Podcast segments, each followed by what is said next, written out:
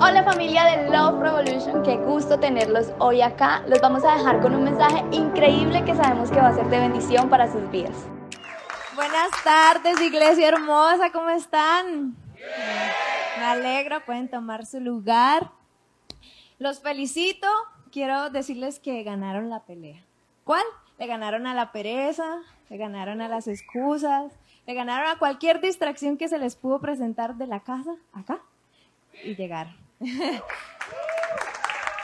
Quiero decirles que, que hoy, hoy Dios y, Espíritu Santo, que se ha estado hablando, eh, hoy Dios ha preparado un alimento espiritual para nosotros y, espero que sea para este tiempo, para esta temporada de sus vidas. Eh, hoy tengo el privilegio de darles un mensaje desde el fondo de mi corazón, como les decía, eh, que sea el Señor hablando. Ahí donde está, si se siente cómodo, cierre sus ojitos y acompáñeme en una oración. Señor, te damos gracias. Gracias, Señor, porque tú estás en este lugar, porque tú eres el más importante, porque sin ti no seríamos nada, Señor. Yo te pido que seas tú quitando cualquier distracción, Señor, cualquier cosa que quiera robarnos, lo que tú nos vas a entregar hoy, Señor, échalo fuera. Disponemos nuestra mente, nuestro corazón y que seas tú hablando en el nombre poderoso de Jesús y la iglesia dice, amén. Bien. Bueno, eh, hace em, bueno, primero quiero decirles algo, algo de mí. Se han visto que últimamente están haciendo en Instagram lo de 10 cosas random de y yo como tan chévere. Estoy conociendo un montón de cosas de todo el mundo. Yo no lo he hecho, pero les voy a decir una. Ah, yo soy una persona que percibe mucho los olores, olores. Soy muy de aromas, de que en la casa, en la sala haya un aromatizador, que en el baño haya otro, que spray para la cama, que spray para... Bueno, soy así. Y em, resulta y pasa que hace unos meses Dios nos permitió, a mi esposito y a mí, eh, hacer un viaje al exterior. Eh, pudimos ir a, conocer algunos países de Europa y en una ocasión estábamos en un pueblito por allá francés em, y decidimos entrar a un restaurante, a un McDonald's. Y ustedes saben que no sé cuántos de ustedes les han dicho que la gente de por allá huele como a maluco como que, como, como que esa gente no se baña, que huele a chuchita, pero uno dice como, pues no estaba allá, no sé si será verdad. Entonces, em, nos fuimos, pues yo, yo me fui con ese mito, pero luego se me olvidó. Y estando ya en ese restaurante, yo entré con cebitas, nos sentamos y el, póngale que estábamos sentados y llegó una oleada así de algo raro. Y yo dije, pues yo miré a los lados y yo, no, pues no hay nada así como que, como que esté dañado, maluco por ahí. Listo, pasó. Luego más tarde volvió esa oleada. Y yo, ala, ¿qué será? ¿Será el lugar que está como viejito? ¿Que la madera está podrida o algo así? Y eh, en esas yo me levanto y voy por unas servilletas. Entonces, al pasar, había un chico, un trabajador del lugar, un trabajador del McDonald's. Y yo paso por ahí y me entra el olor. Y yo, Dios mío, no puede ser posible. Ese olor viene de ese muchacho. Y yo me devolví y mi cara de shock le decía, yo no puedo creer que sea él. Entonces, Sebas me decía, uy, sí, amor. El caso es que su apariencia, su uniforme, todo, o sea, pulcro, su uniforme, bien vestidito, pero de él salía ese olor. Y yo, era, era cierto, esa gente no se vaya. Entonces, les cuento esta historia porque hay una historia en la Biblia que llamó mi atención. Y es, Jesús es ungido en Betania. Y para eso acompáñenme en Juan 12, 1. Dice así seis días antes de que comenzara la celebración de la Pascua, Jesús llegó a Betania, a la casa de Lázaro, el hombre a quien él había resucitado. Prepararon una cena en honor de Jesús, Marta servía y Lázaro estaba entre los que comían con él. Entonces María, tomó un frasco con casi medio litro de un costoso perfume preparado con esencia de nardo. Le ungió los pies a Jesús y los secó con sus propios cabellos. La casa se llenó de la fragancia del perfume. Sin embargo, Judas Iscariote, el discípulo que pronto lo traicionaría, dijo, ese perfume valía el salario de un año. Hubiera sido mejor venderlo para dar el dinero a los pobres. En Marcos 14, que también cuenta esta misma historia, dice que la regañaron severamente. No es que a Judas, y sigue aquí el verso 6 en Juan, dice, no es que a Judas le importaran los pobres, en verdad era un ladrón y como estaba a cargo del dinero de los discípulos, a menudo robaba una parte para él. Jesús respondió, déjala en paz. Esto lo hizo en preparación para mi entierro. Y nuevamente en, en Marcos dice, ¿por qué la critican por hacer algo tan bueno conmigo? Siempre habrá pobres entre ustedes y Marcos termina diciendo, les digo la verdad, en cualquier lugar del mundo donde se predique la buena noticia, se recordará y se hablará de lo que hizo esta mujer. Y en efecto, el Señor tenía razón. Estamos más de dos mil años después hablando de esta mujer. Y por eso he titulado el mensaje de hoy como el mejor perfume. Y quisiera que nos adentráramos en esta historia. Los pongo en contexto. Días antes a que Jesús, días antes a que esto pasara en la casa de Lázaro, era porque Jesús había resucitado a Lázaro. Y la cena era en honor a Jesús, agradecerle por eso. Así que eh, habían preparativos, una mesa servida. Y como lo dice la historia, Marta servía la comida y María había estado pensando todo el tiempo ese momento. Jesús va a venir a cenar y yo voy a derramar el perfume que he guardado, que para ella era lo mejor, y lo voy a derramar a él. Hasta aquí quiero hablarles del primer punto que es un buen perfume cuesta. Me retrocede un poco al verso 3, que dice, entonces María tomó un frasco con casi medio litro de un costoso perfume preparado con esencia de nardo, le ungió los pies a Jesús y lo secó con sus propios cabellos. La casa se llenó de la fragancia del perfume. Del perfume. Por un momento imaginen cuánto tuvo que ahorrar María para ese perfume. El mismo Judas dice que costaba el salario de un año. Si lo ponemos en un sueldo mínimo de hoy en día por 12 meses, ya hice la cuenta, 15 millones 600. 15 millones 600 puede valer, digamos que para ese entonces, eh, no sé cuánto sea, pero hoy en día serían 15 millones 600. Yo no gastaría ese dinero en un perfume, pero digamos que lo tuviéramos. Y a lo mejor ese perfume lo usaríamos solo en ocasiones especiales. Es más, yo ni lo usaría, yo lo tendría ahí de colección. Y quiero pensar que detrás de ese perfume había mucho de María. Había esfuerzo, había trabajo, había ahorro. Es más, no se pudo comprar las últimas sandalias de moda de ese entonces porque ella quería ahorrar para ese perfume. Sin embargo, María no dudó ni un segundo en derramar eso que era tan costoso a los pies del Señor. Y familia, nuestro mejor perfume siempre debe ser una entrega desmedida a Jesús.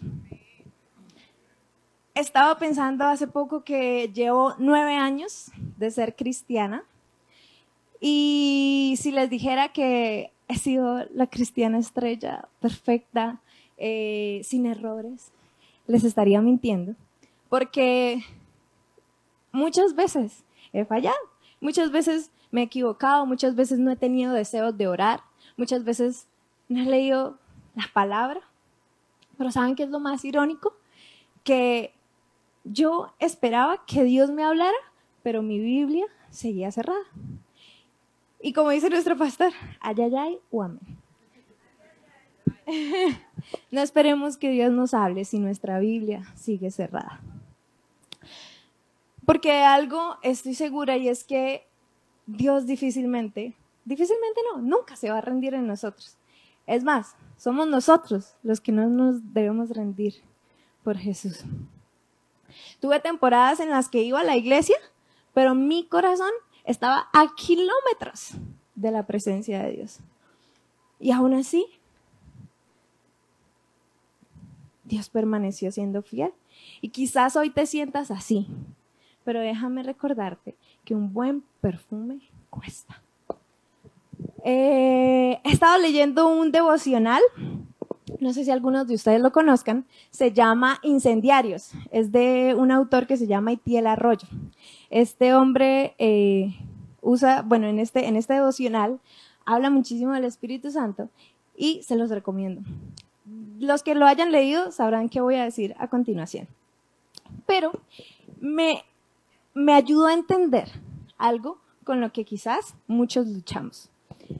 Él dice que, de hecho, se plantea una pregunta que dice, ¿por qué nos cuesta tanto conectar con la presencia de Dios? Así como cuando usted dice, es que, es que, o sea, como yo quiero orar, pero es que no me dan ganas. Entonces, ahí va. Él dice lo siguiente, presten mucha atención. Creo que se debe a que estamos intoxicados tan intoxicados con los placeres de este mundo que nos hacemos insensibles a la presencia de Dios, tan saciados de entretenimiento que perdemos el deseo por Dios, simplemente no tenemos hambre. Y yo quedé, ¿cómo así? ¿Cómo, cómo, cómo así que saciados, intoxicados? Yo estoy intoxicada, no entendí. El caso es que después de esto, él da un ejemplo muy revelador. Y se los voy a decir. Imaginen que ustedes reciben una invitación. Es más, digamos que yo los invito a un restaurante.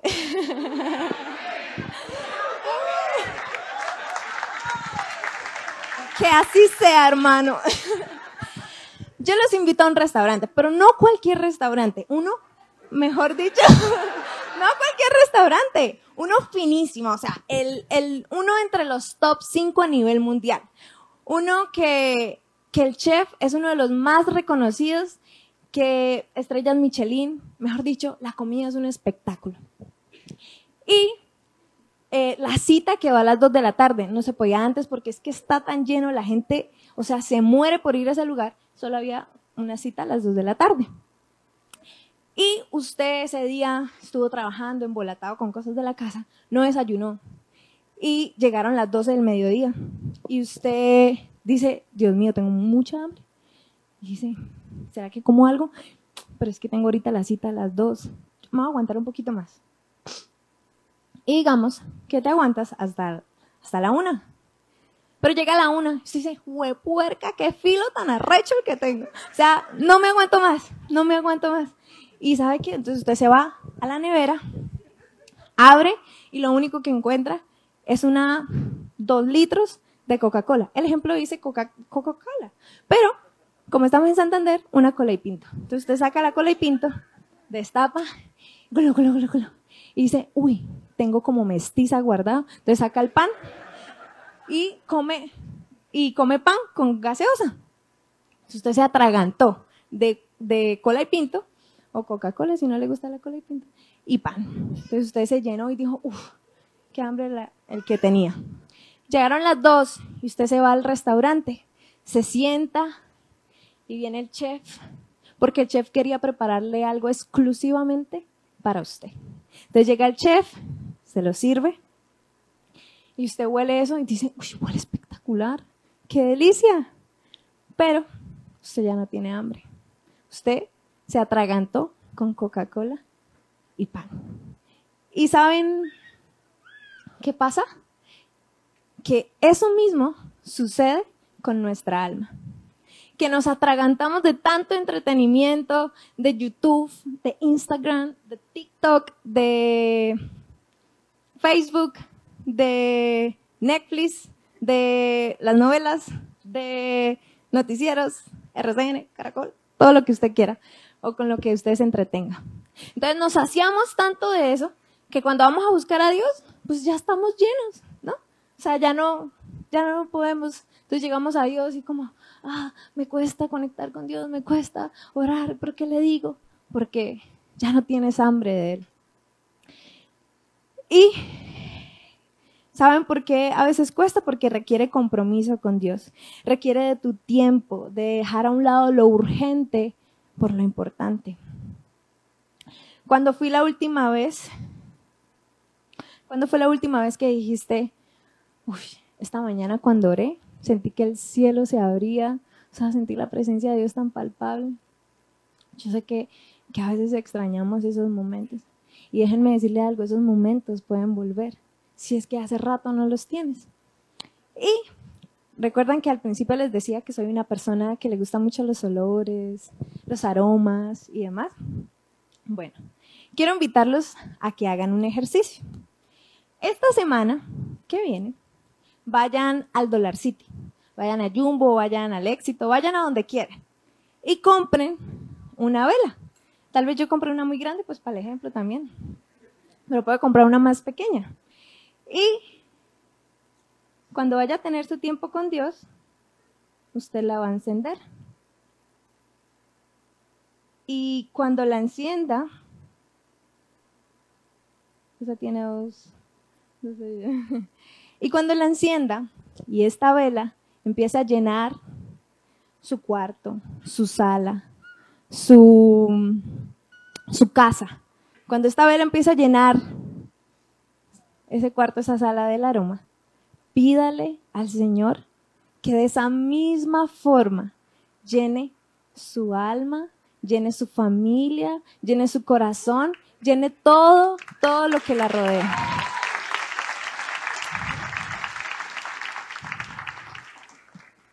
Que cuando pases por el lado de alguien, el aroma su presencia sea evidente para otros. Mm, ahora bien, si esta vela de aquí a un año está en el mismo lugar que donde la compró, tenga cuidado, pues porque usted está dejando de tener tiempo con el más importante. Y bueno, esto me funciona a mí, güey, a mí que me gusta. Quizás a los hombres digan, pues yo no me veo comprando una vela de aromas, pero eh, pueden hacer lo que hace nuestra pastora. Ya aquí todos sabemos que la pastora pide dos comidas a domicilio una para ella, una para Jesús, termina a orar y se come la comida de Jesús y la de ella. Entonces, eh, busquen su manera de decirle, Señor, yo vengo a darte mi mejor perfume. Y para eso quiero pasar al segundo punto, que es, solo Jesús merece nuestro perfume. Volviendo a la historia de María, en Juan 12, en su corazón derramar el perfume que ella tenía era un acto de amor.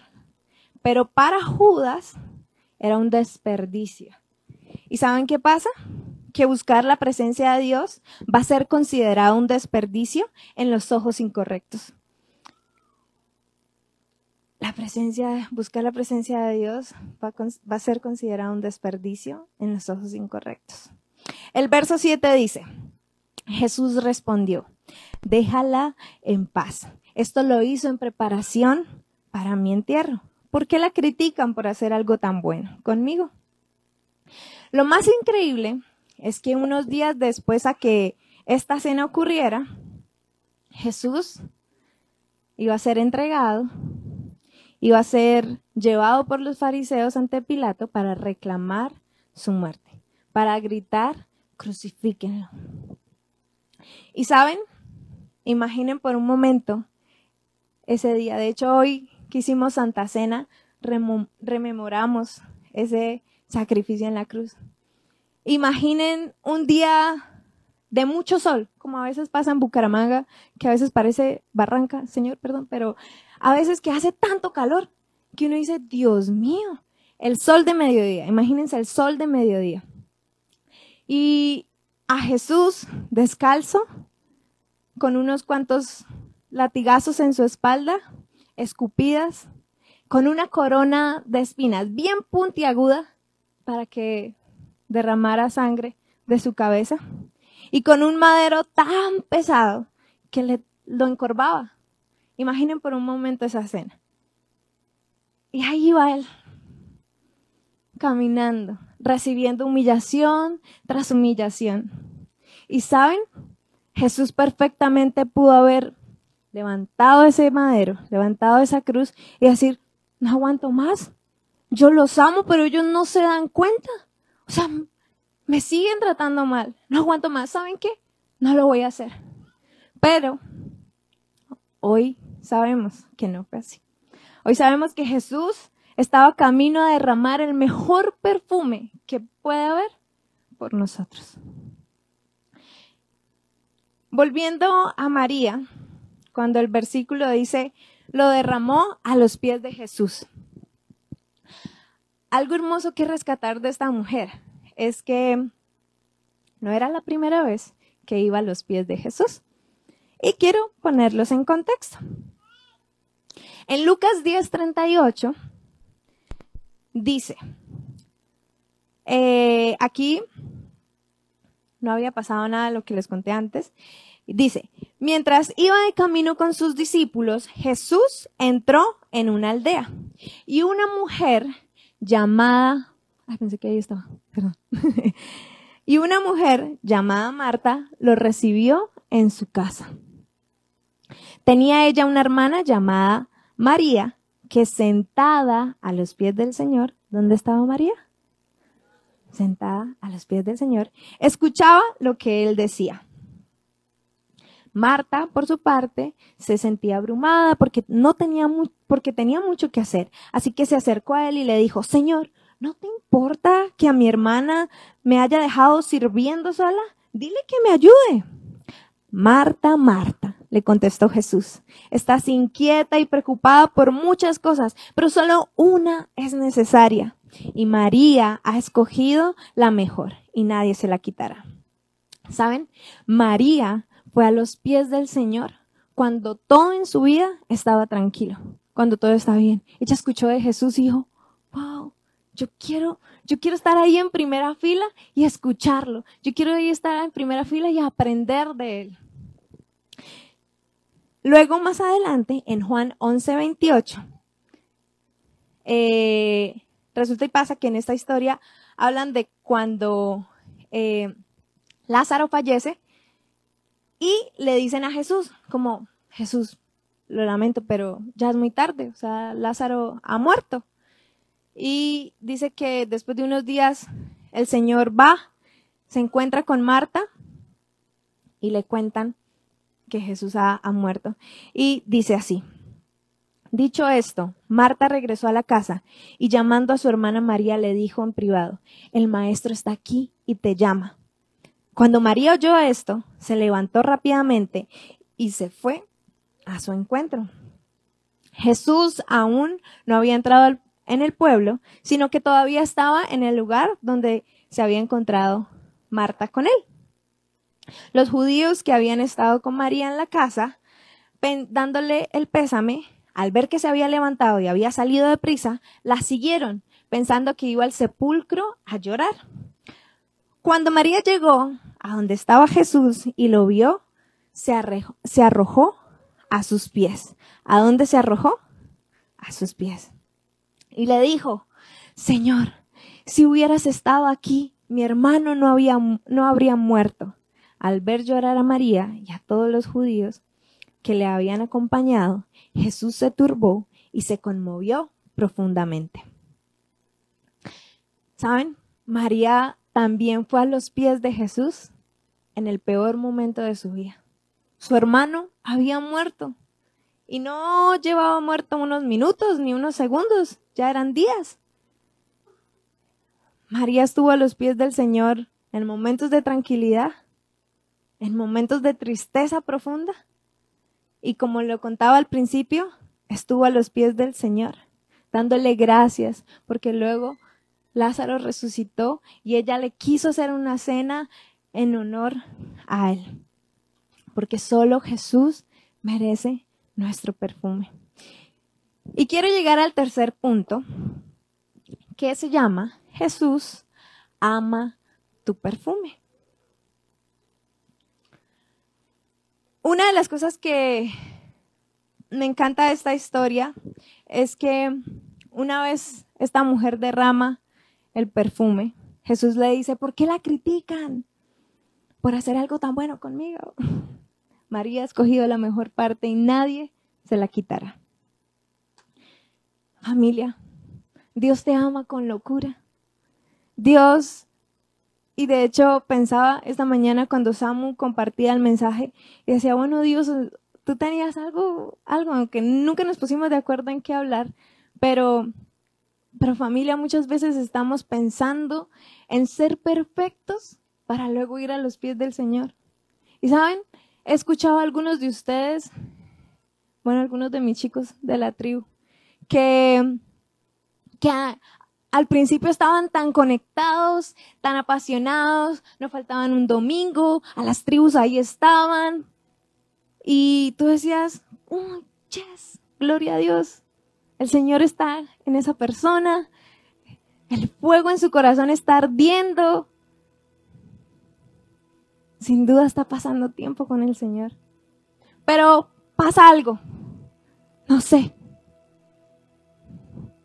Se desanimaron.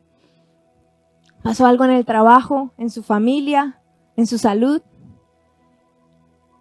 y quizás están vueltos un 8. ¿Y saben cuál es lo más típico? Que hasta yo he pasado por ahí, nos alejamos porque somos una carga para la gente. Y creemos que alejándonos de la cruz vamos a poder solos. Cuando solo a sus pies, solo a los pies de Jesús es que vamos a poder ser reparados, restaurados, transformados. Es una mentira y diablo mentiroso cuando les digan, ah, usted puede solo, usted puede sola. ¿Para qué va a escuchar la palabra de Dios? Y es una mentira. Hay una frase de una canción que me encanta demasiado que dice, ¿quién es ese? que no cabe en el universo, pero habita en mi corazón. Y el universo mismo no puede contener la grandeza de Dios, pero aún así Él está enamorado de ti. Él anhela tu corazón. El Salmo 100 dice así. Aclamen alegres al Señor, habitantes de toda la tierra. Adoren al Señor con regocijo Preséntense ante Él con cánticos de júbilo. Reconozcan que el Señor es su Dios. Él los hizo y somos suyos. Somos su pueblo, ovejas de su prado. Entren por sus puertas con acción de gracias. Vengan a sus atrios con himnos de alabanza. Denle gracias a Dios. Alaben su nombre. Porque el Señor es bueno y su gran amor es eterno. Su fidelidad permanece para siempre. ¿Saben por qué Jesús es el único merecedor de nuestra entrega, de nuestro amor, de nuestro corazón? Porque es el único que sabe cuánto vales. Es el único que va a saber que nadie más va a amarte como Él lo hace. Que nadie más va a cuidarte como el Señor lo hace. Que nadie más va a bendecirte como el Señor lo hace. Hay un versículo que me encanta y, siento que es el rema en mi vida y, siempre trato de recordármelo. Romanos 8:38. Y se los regalo. Pues estoy convencido. Pues estoy convencido de que ni la muerte, ni la vida, ni los ángeles, ni los demonios, ni lo presente, ni lo porvenir, ni los poderes, ni lo alto, ni lo profundo, ni, ni cosa alguna en toda la creación podrá apartarnos del amor de Dios. El amor que Dios nos ha manifestado en Cristo Jesús nuestro Señor. Que si existe algo que te pueda alejar del amor de Dios, no, no lo existe. Si nos alejamos es porque queremos. Pero tenemos las puertas abiertas, los brazos del Padre abiertos para recibirnos. Y familia, ahí donde está, puede ponerse en pie. disponga su corazón, disponga su mente. Y si se siente cómodo, puede cerrar sus ojos y decirle, Señor, quizás he estado llenándome, saciándome de cosas que son comida chatarra, cosas, Señor, que no me alimentan. Pero hoy yo te pido que seas tú llenándome, que seas tú, Señor, derramando de tu presencia en mi vida. Solo tú, Señor, me haces pleno, me haces plena. Solo tú eres suficiente. Señor, tú eres bienvenido a mi casa, a mi familia, a mi vida. Yo no quiero un día más lejos de ti. Yo no quiero vivir un día más pensando que yo solo puedo, que yo sola puedo. Porque te necesito, Jesús. Porque necesito que renueves mis fuerzas. Solo tú nos sostienes, Señor. Hoy entregamos todo lo que somos. Y quizás como hizo María, se rindió a los pies del Señor y con sus cabellos enjugó sus pies. Señor, hoy te entregamos todo, todo lo que somos. No queremos volver atrás, no queremos, Señor, volver a aquello que robaba el primer lugar. Señor, tú eres el más importante, tú eres el más importante. Mi vida te pertenece, mi vida es tuya, Señor. Hay libertad en el nombre poderoso de Jesús. Hay sanidad en el nombre poderoso de Jesús.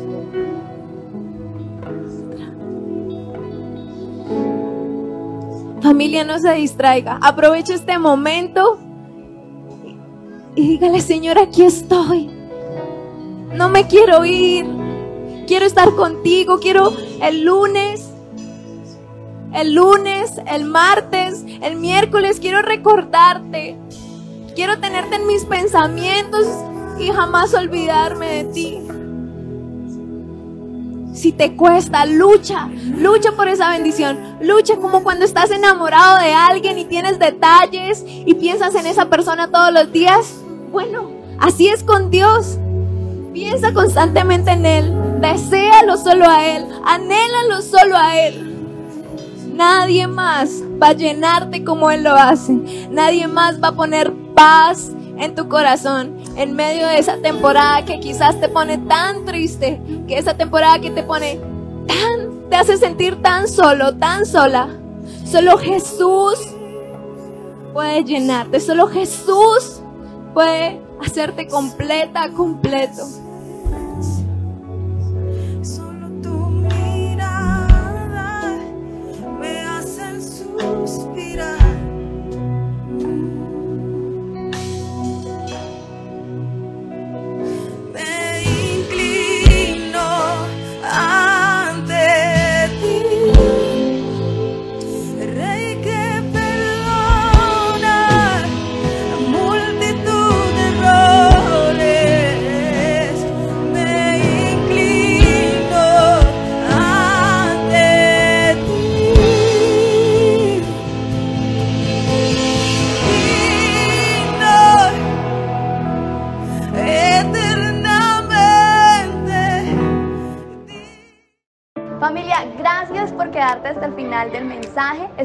Haya llegado a tu corazón y que sobre todo haya traído palabra fresca para tu vida. Nos vemos a la próxima. Dios te bendiga.